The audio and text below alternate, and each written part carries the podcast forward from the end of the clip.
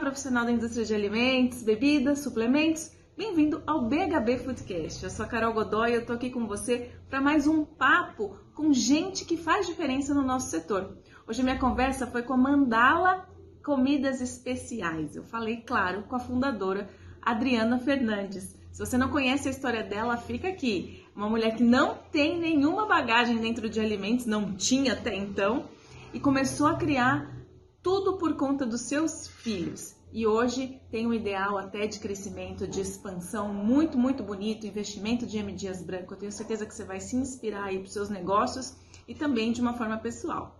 Fica comigo. Adriana, bem-vinda ao BHB Foodcast. Prazerzaço ter você aqui, a ganhadora do nosso prêmio das startups lá no evento. É, me conta um pouco, que negócio é esse de excluir ingredientes para incluir pessoas. Bom, obrigada, Carol. É um prazer estar aqui com vocês. Uh, a Mandala nasce de uma dor pessoal de ter um bebê alérgico múltiplo. E aí, para eu alimentá-lo, eu precisava fazer uma dieta de restrição para mim e para ele, quando ele começou a comer. E o primeiro mês você come arroz com abobrinha e frango, no terceiro mês você fala: será que arroz, abobrinha e frango vira bolo? É... E aí eu comecei a achar que isso podia ser um negócio e decidi montar a Mandala em 2015, uh, numa época que ainda não tinha RDC 26, então não tinha legislação sobre rotulagem de alergênicos. Uh, a gente teve que criar as metodologias de trabalho para isso e desenvolver não só produtos inovadores, porque como é que você faz um brownie sem ovo, sem manteiga, sem trigo? É, a gente faz a base de feijão com quinoa, e tem gosto de brownie e, é um dos produtos mais vendidos. É, então, não era só a empresa e os produtos, mas era criar um mercado. Então, com três meses de vida, a gente já foi validado pelo Einstein, por exemplo, para atender uma demanda interna dos pacientes com restrições alimentares. E a partir daí, a gente desenvolveu esse braço corporativo super forte para todo mundo que tem um paciente ou um cliente interno que tem uma restrição ou que prefere comer sem esses ingredientes e compraram, passaram a comprar da gente. Agora me conta essa, essa sua jornada aí por conta da sua dor pessoal. Você começou a cozinhar na tua cozinha de casa e vender para pessoas que, que você sabia que tinham essa mesma necessidade? Você participava de uma comunidade? Como é que foi isso? Eu participava de comunidades de mães de Facebook de crianças com restrição alimentar e passava as madrugadas, a gente trocava muita foto. Ou era foto de cocô com é, sinais de alergia alimentar, ou era foto de comida, e tinha vezes que você não sabia se aquilo era uma comida, era um cocô. de tanta nossa crise. Mas eu vinha, eu estava numa carreira corporativa de comunicação.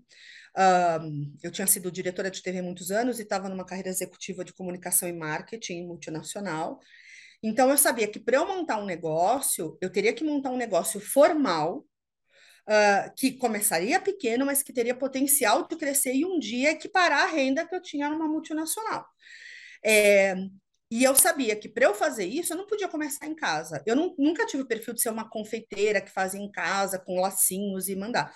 Então, eu decidi pegar o meu capital, as minhas economias de anos, e arriscar montar um negócio do zero. Então, contratei uma engenheira de alimentos, contratei uma nutricionista, fui estudar é, para montar esse negócio pequeno, do zero, mas absolutamente formal. É por isso que com três meses a gente validou Einstein, depois Sabará, Sodexo, companhias aéreas, é, e fomos ganhando escala nessa jornada que já tem sete anos. Mas a gente começou com um negócio formal, arriscando mesmo o dinheiro. Parabéns pela coragem eu acho que os filhos trazem muito isso na gente, né? Impulsionam a gente a fazer, a ter mais coragem, essa coisa da, da do empreendedorismo materno, a gente vê crescendo muito. E que bom que você é, tinha todo esse background de, de companhias, de ser uma executiva, porque você conseguiu estrate... a estratégia do teu negócio é, ser desenhada talvez com uma aceleração maior do que uma pessoa que não tivesse essa experiência, né? Você, você identifica muito isso? O que, que você conseguiu trazer da tua carreira corporativa para Mandala hoje? Um, eu acho que eu tinha essa noção de custos, né? Então, assim, Se eu queria lá na frente ter um ganho e um crescimento de X mil reais, eu sabia que fazendo três bolos essa conta não ia se pagar, 20 refeições não iam se pagar. Então eu tinha essa noção de estrutura de custo, mas eu de verdade tive que começar a estudar tudo de novo. Então eu fui morar no Sebrae durante dois, três anos, enquanto o negócio se desenvolvia. E aí, depois de um, dois anos, eu descobri que eu era uma startup, eu estava fazendo um negócio inovador. E aí eu fui mergulhar nesse universo. Então, assim, fui descobrir que tinha o BHB, fui descobrir que existia equilíbrio, né? Fui descobrir que tinha outros eventos acontecendo nesse universo e fui me letrar sobre isso. E estudar e entender. E na Mandala, eu tenho dois sócios que entraram logo no primeiro ano comigo. É, a gente tinha muito essa clareza de no começo era todo mês a gente analisar o que estava acontecendo e se a gente tinha indicadores numéricos ou indicadores de perspectivas de que a gente deveria manter a empresa aberta, porque a gente foi conseguir tirar salários da empresa depois de três anos. Salários, vales coxinha. É, é, então, tinha uma determinação pessoal, mas uma racionalidade de que assim existia essa, essa, esse propósito muito forte da empresa existir, é, existia uma missão que a gente tinha assumido com o nosso público, então todo mundo que passou a consumir da gente era tão importante quanto meu filho era para a gente. A equipe que a gente contratou e que ao longo desses anos estão conseguindo comprar casa, a gente trabalha com refugiados, essas pessoas estão conseguindo trazer famílias que estavam separadas há quatro, cinco anos em países diferentes a gente tem toda esta responsabilidade, mas acima de tudo a gente tem a responsabilidade de que este negócio prospere. Então a gente é uma startup que roda no positivo desde seis meses de existência. É, e que a gente estuda o tempo todo, e, e assim, como eu estava falando, no começo eram reuniões mensais, mantemos ou fechamos, para que caminho nós vamos. Depois elas puderam passar a ser trimestrais, depois semestrais. Hoje eu posso dizer com tranquilidade que a gente não tem mais medo de que se é um projeto perene. Ele é um projeto perene. Hoje as nossas reuniões são quais são os novos passos para a gente expandir. Como a gente duplica, como a gente triplica, como a gente cresce dez vezes, quais os desafios e que riscos a gente vai tomar numa economia, num cenário mundial pós-pandêmico e num cenário brasileiro né, de muita insegurança. É, como é que a gente faz isso de modo consistente, mas também sem se acovardar? Então, por exemplo, neste momento, agora a gente está mudando para uma fábrica maior, que vai aumentar a nossa capacidade produtiva para quatro ou cinco vezes mais, é, com capital próprio. Deixa eu pegar esse gancho aí dessa sua, desse seu crescimento quatro, cinco vezes mais, até dez vezes mais você falou. Se a gente olhar o mercado de alérgicos, não tem dados eh, reais, né? Eu fui até procurar para essa nossa conversa aqui, não tem dados oficiais de alérgicos no Brasil, tô certa? Existe uma estatística da ASBAI de que uh, 8%, em média, 8% de crianças têm alergias alimentares importantes e 2 a 5% de adultos. Então, a gente trabalha com uma expectativa de que 10% da população hoje tem uma restrição alimentar baseada em alergia, que é um tipo específico de restrição alimentar, né? então 10% do global.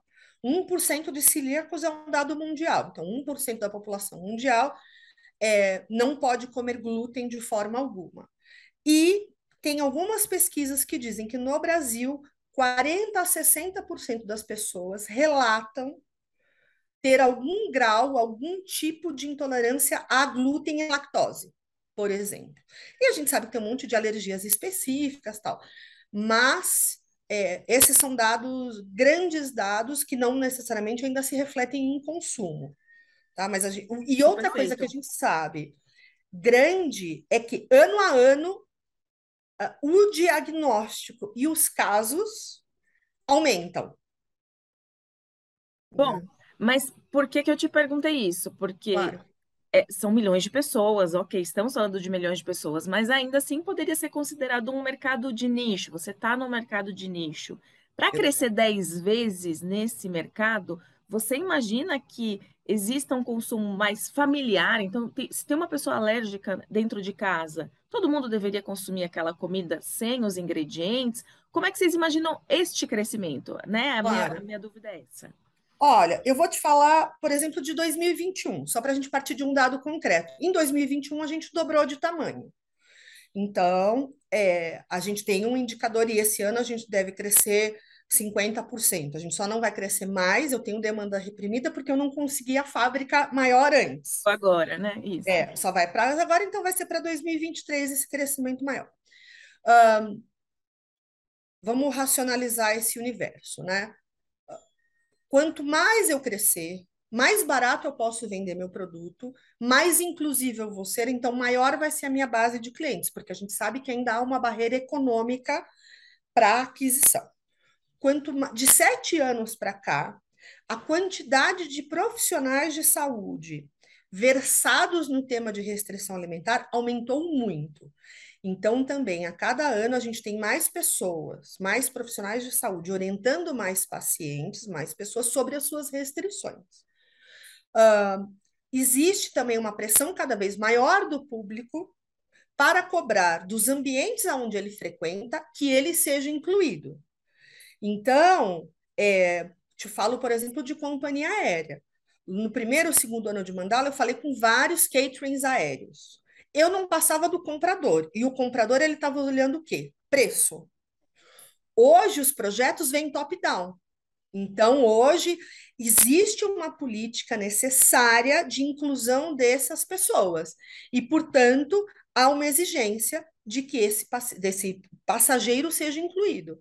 E aí vira uma política, a gente está na empresa. A mesma coisa laboratórios. Então, é, sei lá, o Fleury, a gente falou anos com o Fleury, né, falando com nutricionistas, fazendo um trabalho de base e tal. De repente, isso virou um tema para marketing dentro do Fleury, porque a quantidade de reclamações de não estar incluído adequadamente era grande. E aí virou um projeto grande. Hoje a gente está em todas as unidades. Então, eu acho que há uma perspectiva de crescimento pelo próprio maturação do tema na sociedade, sabe?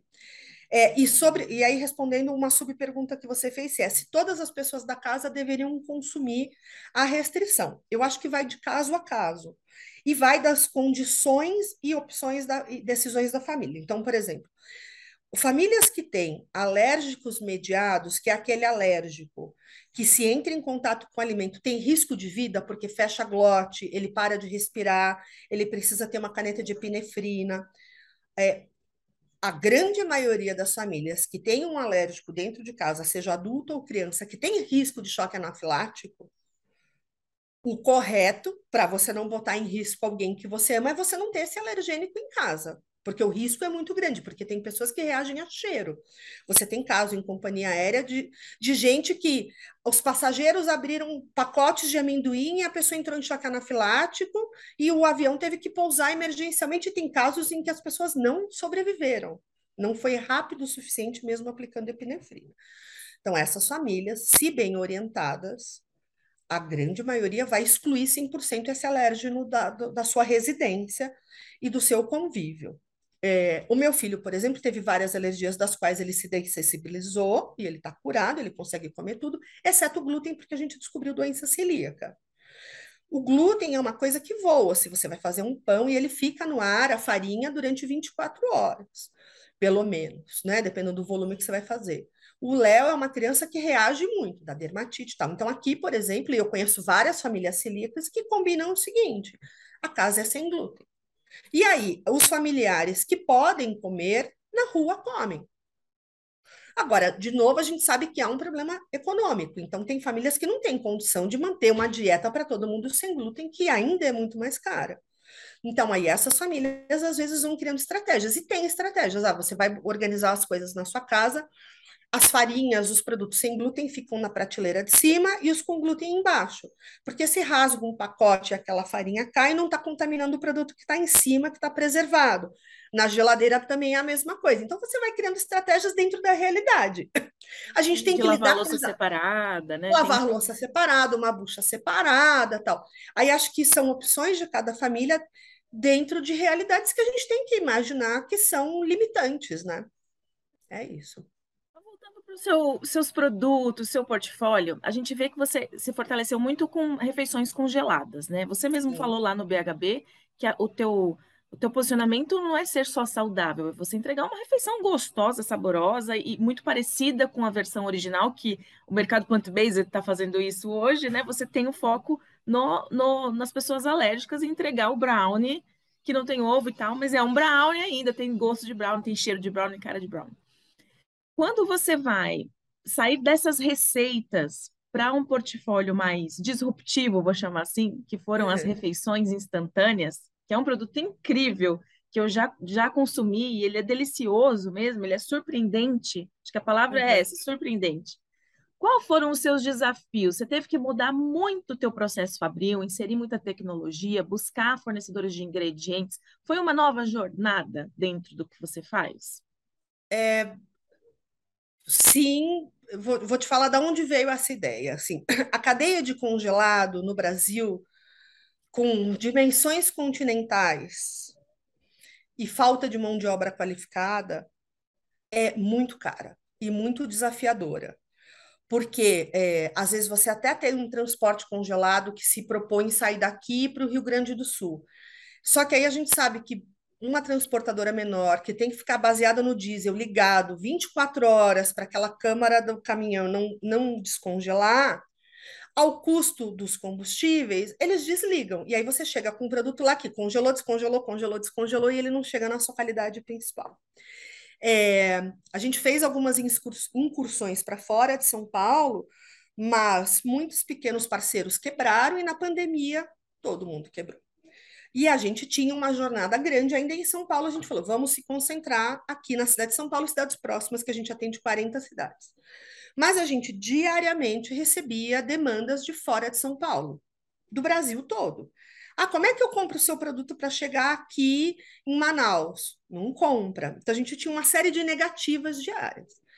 E com a pandemia, a gente é, não pode reclamar da pandemia, porque, primeiro, todas as nossos familiares e familiares dos nossos funcionários sobreviveram, então, isso é o primeiro marco, a gente não precisou demitir ninguém. 2020 a gente conseguiu repetir 2020, 2019, uh, triplicando o nosso e-commerce. A gente já estava com o investimento da M Dias Branco, a gente ia para o varejo, e aí com a pandemia a gente mudou o foco do dinheiro.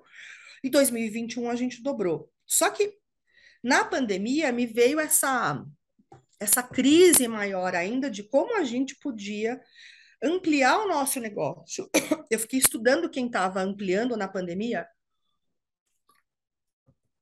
e quem estava falindo, infelizmente. Uhum. E aí, os produtos de cadeia seca eram os que cresciam.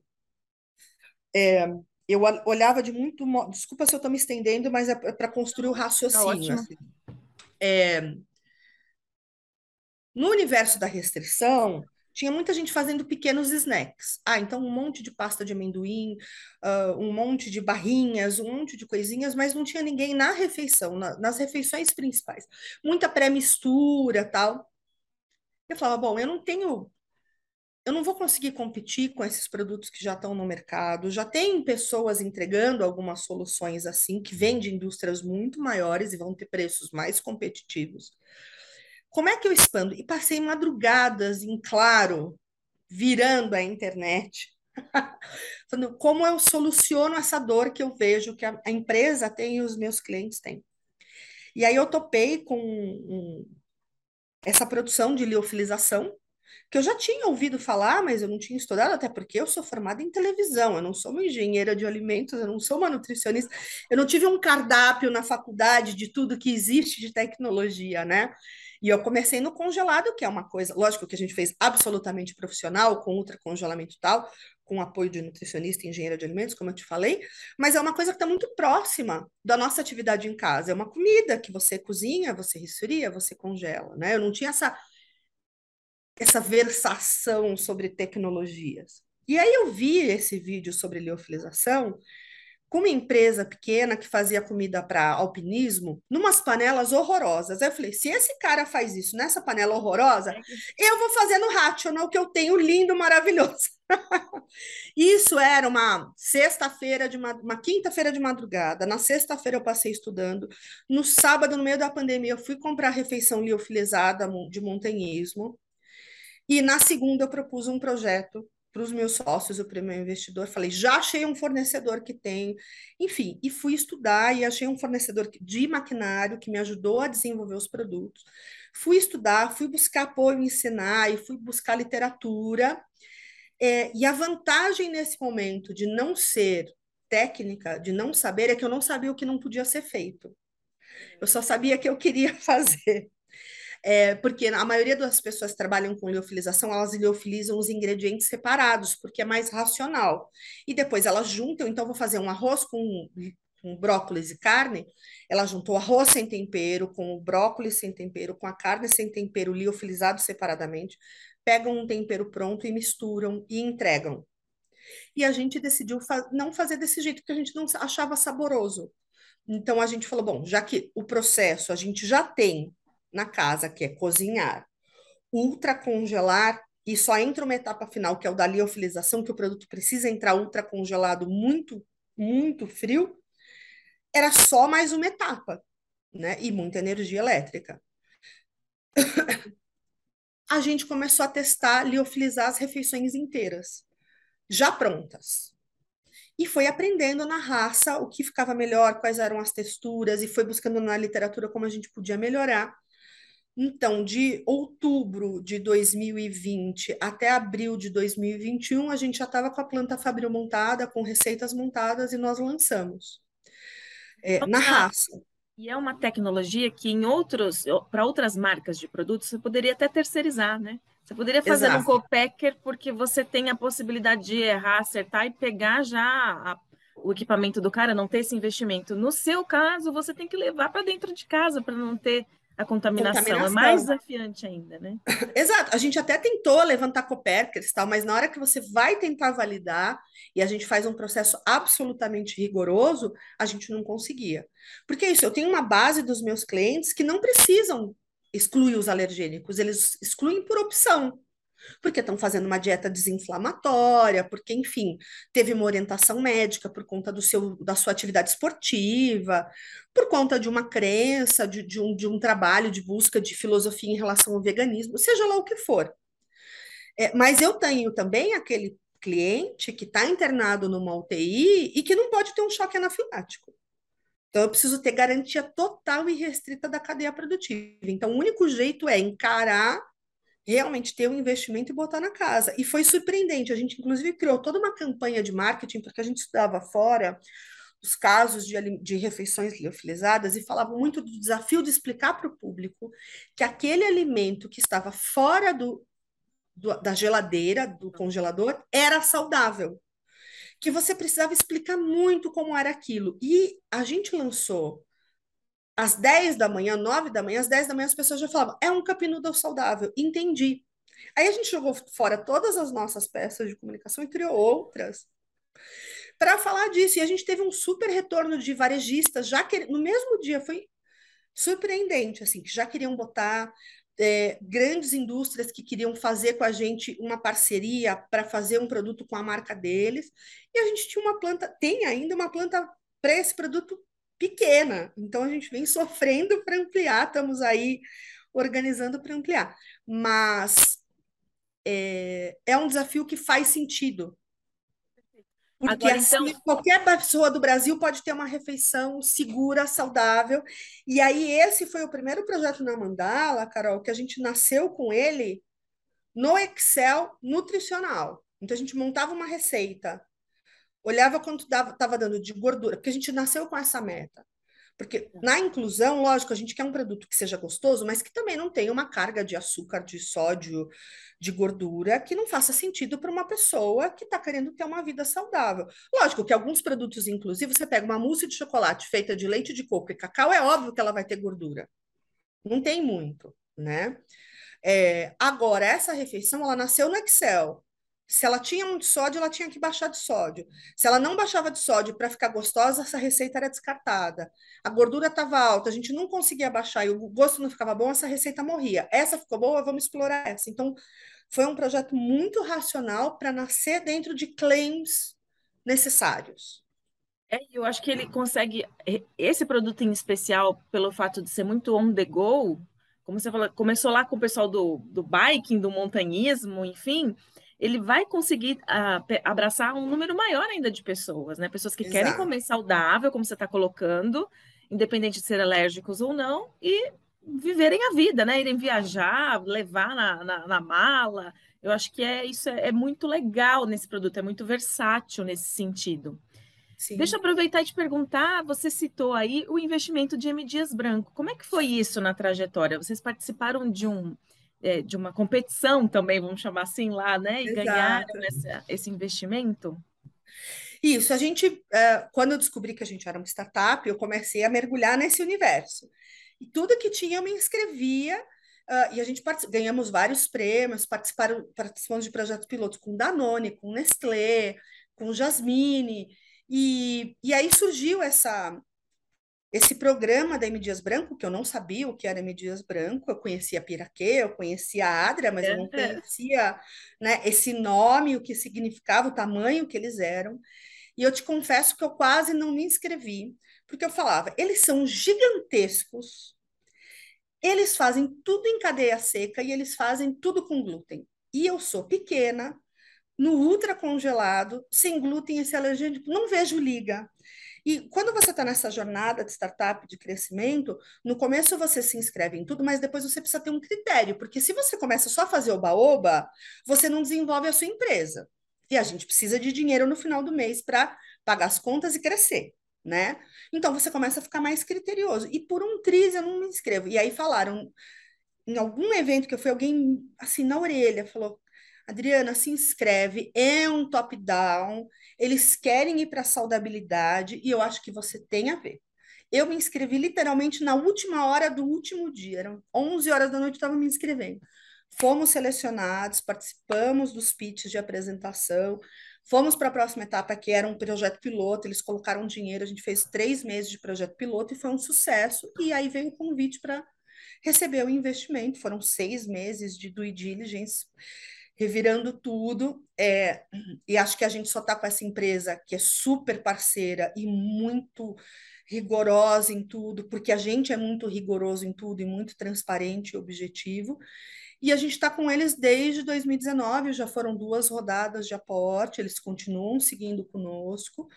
É, e estamos aí vendo perspectivas para 2023 não tem só investimento, tem toda uma parte de inteligência também, é isso. Eles dão um, um suporte.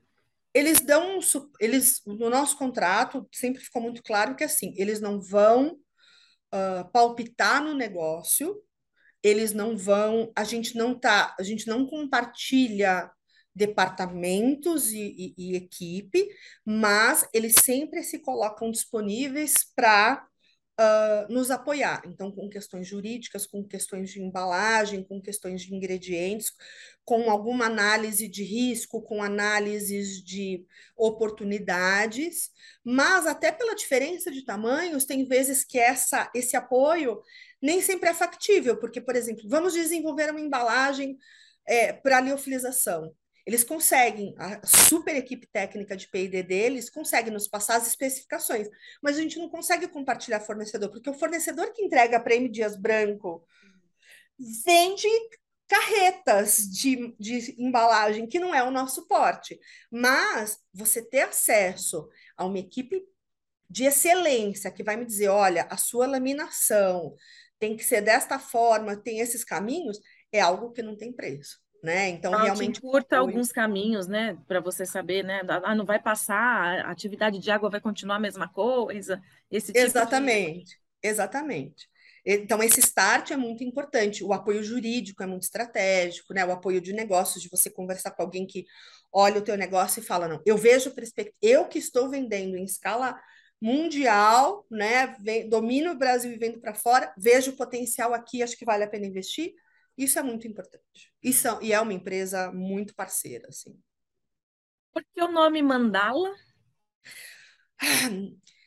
Eu queria criar um nome que simbolizasse o, o slogan que ainda não existia, mas existia como propósito, que era que as pessoas pudessem comer juntas, mesmo com as restrições. E quando você olha uma mesa de cima, que tem a cabecinha das pessoas, as mãos, os pratos, ela forma um desenho de mandala, né? Que é essa coisa que pode ser muito assimétrica e diferentes formatos e diferentes cores, mas que tem uma harmonia. E acho que a trajetória da restrição é isso. Então, meu filho tem que se acostumar a levar marmita para todas as festas que ele vai. Mas ele não pode ter crise de que ele é diferente. Ele é diferente, mas ele é um diferente que está igual e que senta junto na mesa com os amigos e come e vai brincar e tá tudo bem. Sabe? Essa harmonia que essa imagem traz, daí que vem o nome. Bonito, muito bonito. Adri, parabéns, só admiração pelo que você construiu, pelo seu trabalho e pelo que ainda virá pela frente. Muito ah, bom. Ah, temos você... muito a vir. Ter você agora como parceira da Academia da Nutrição, que é o nosso outro, outro projeto, com o prêmio que você ganhou lá no BHB. O pessoal da planta vai entregar também pesquisas, inteligência. Vamos ver como você os próximos passos. E na Academia da Nutrição você vai ter um canal para poder falar mais perto com os nutricionistas, tirar as dúvidas sobre alergia alimentar, porque eu tenho certeza que você sabe muito mais do que a maioria dos nutricionistas sobre esse assunto, porque você viveu na pele, né? Então Sim. vai dar para a gente trocar muitas figurinhas e vida longa mandala, muito sucesso cada vez mais para você. Eu super agradeço e reitero aqui a importância do trabalho que vocês fazem, porque várias ideias da Mandala, várias provocações que eu trouxe para dentro da empresa vieram dos mega eventos que vocês fazem, dos podcasts, do, do, dos webinars. Assim, é um espaço que todo mundo que quer empreender e quer crescer tem que estar junto. Vocês são fundamentais no mercado. Boa, muito obrigada. Pessoal, quem quiser saber mais da Mandala, qual é o site, rede social de vocês? O site é www. O site é www.mandalacomidas.com.br e as nossas redes sociais, arroba Mandala Comidas. Mandala Comidas. Boa, provem porque vale muito a pena e divulguem mais, porque às vezes a gente não tem ninguém alérgico em casa, mas com certeza um amigo, um familiar tem e às vezes tem a necessidade de encontrar produtos nesse sentido. Claro que Mandala já cresceu, já está bem já está bem posicionada no Google, mas é bom a gente falar, endossar e dizer que você, poxa, eu vi né, o podcast da empreendedora, tem um cuidado mesmo. Então, reverberem essa mensagem para chegar a mais e mais pessoas que precisam. E se você não precisa, mas quer ter uma vida mais saudável, prova essa refeição instantânea. Gente, eu tiro meu chapéu, é maravilhosa. Obrigada. Um beijo, Adri, até a próxima. Obrigada, tchau, tchau.